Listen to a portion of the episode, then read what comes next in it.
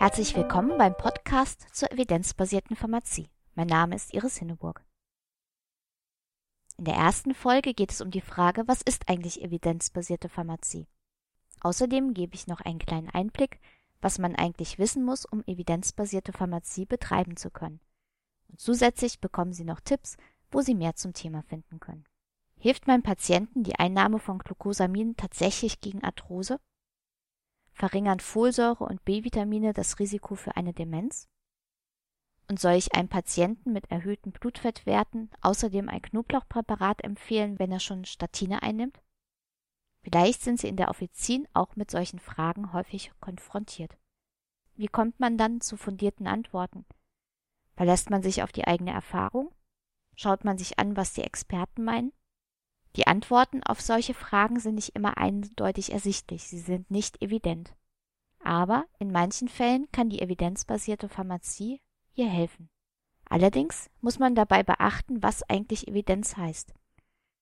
Der englische Begriff Evidence bedeutet im Deutschen leider nicht das, was man sich erhofft, nämlich etwas, was klar ersichtlich ist.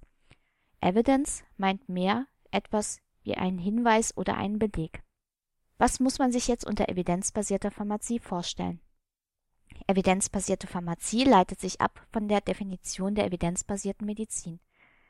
Man könnte sagen, wenn man evidenzbasierte Pharmazie betreibt, verlässt man sich nicht nur auf die eigene Erfahrung, sondern gleicht diese kritisch mit der besten verfügbaren externen Evidenz ab.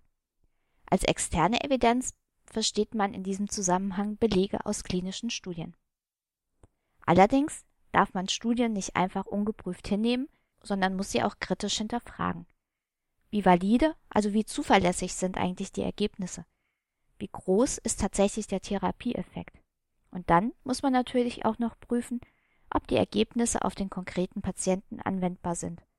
Und dabei sollte man natürlich auch die eigene Erfahrung und die Wünsche des Patienten berücksichtigen. Was muss man wissen, um evidenzbasierte Pharmazie betreiben zu können?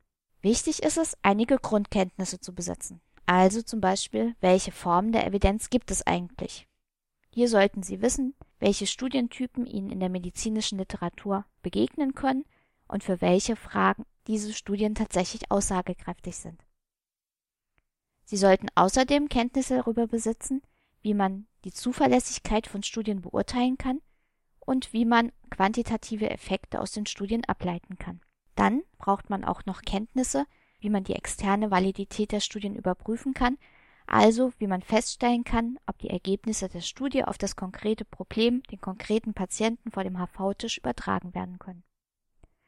Natürlich gibt es auch einige Tricks, die die Sponsoren von Studien häufig anwenden.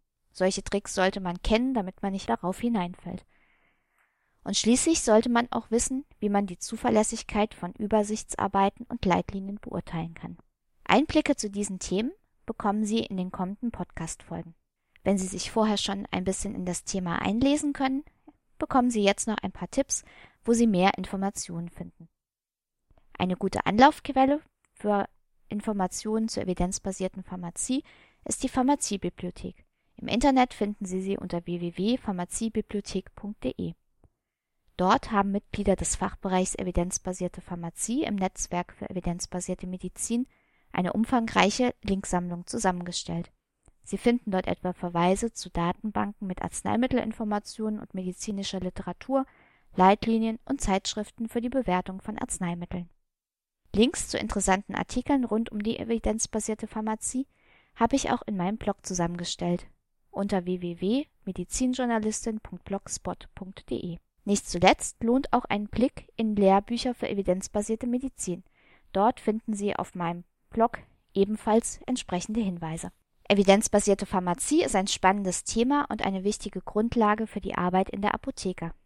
Das wird zukünftig noch zunehmen. In der nächsten Folge erfahren Sie, welche Studientypen es eigentlich gibt und für welche Fragestellungen sie jeweils aussagekräftig sind. Bis dahin alles Gute und bleiben Sie schön kritisch. Sie hörten den Podcast Evidenzbasierte Pharmazie von Iris Hinneburg. Wenn Sie Fragen, Anmerkungen oder Kritik äußern möchten, freue ich mich über eine Nachricht an medizinjournalistin.gmx.net oder einen Kommentar auf meinem Blog unter www.medizinjournalistin.blogspot.de.